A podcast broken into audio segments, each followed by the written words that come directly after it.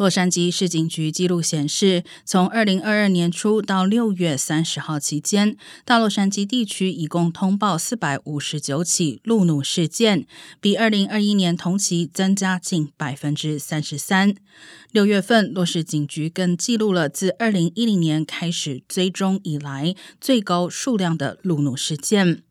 专家们将路怒犯罪上升归咎于财务、工作保障和家庭问题等极端压力所造成。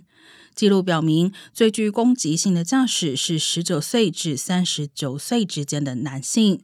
汽车俱乐部指出，十分之八的驾驶坦诚曾在路上大发雷霆，并且在一生中至少与一名驾驶有过道路纠纷，或者曾做出不雅的挑衅手势。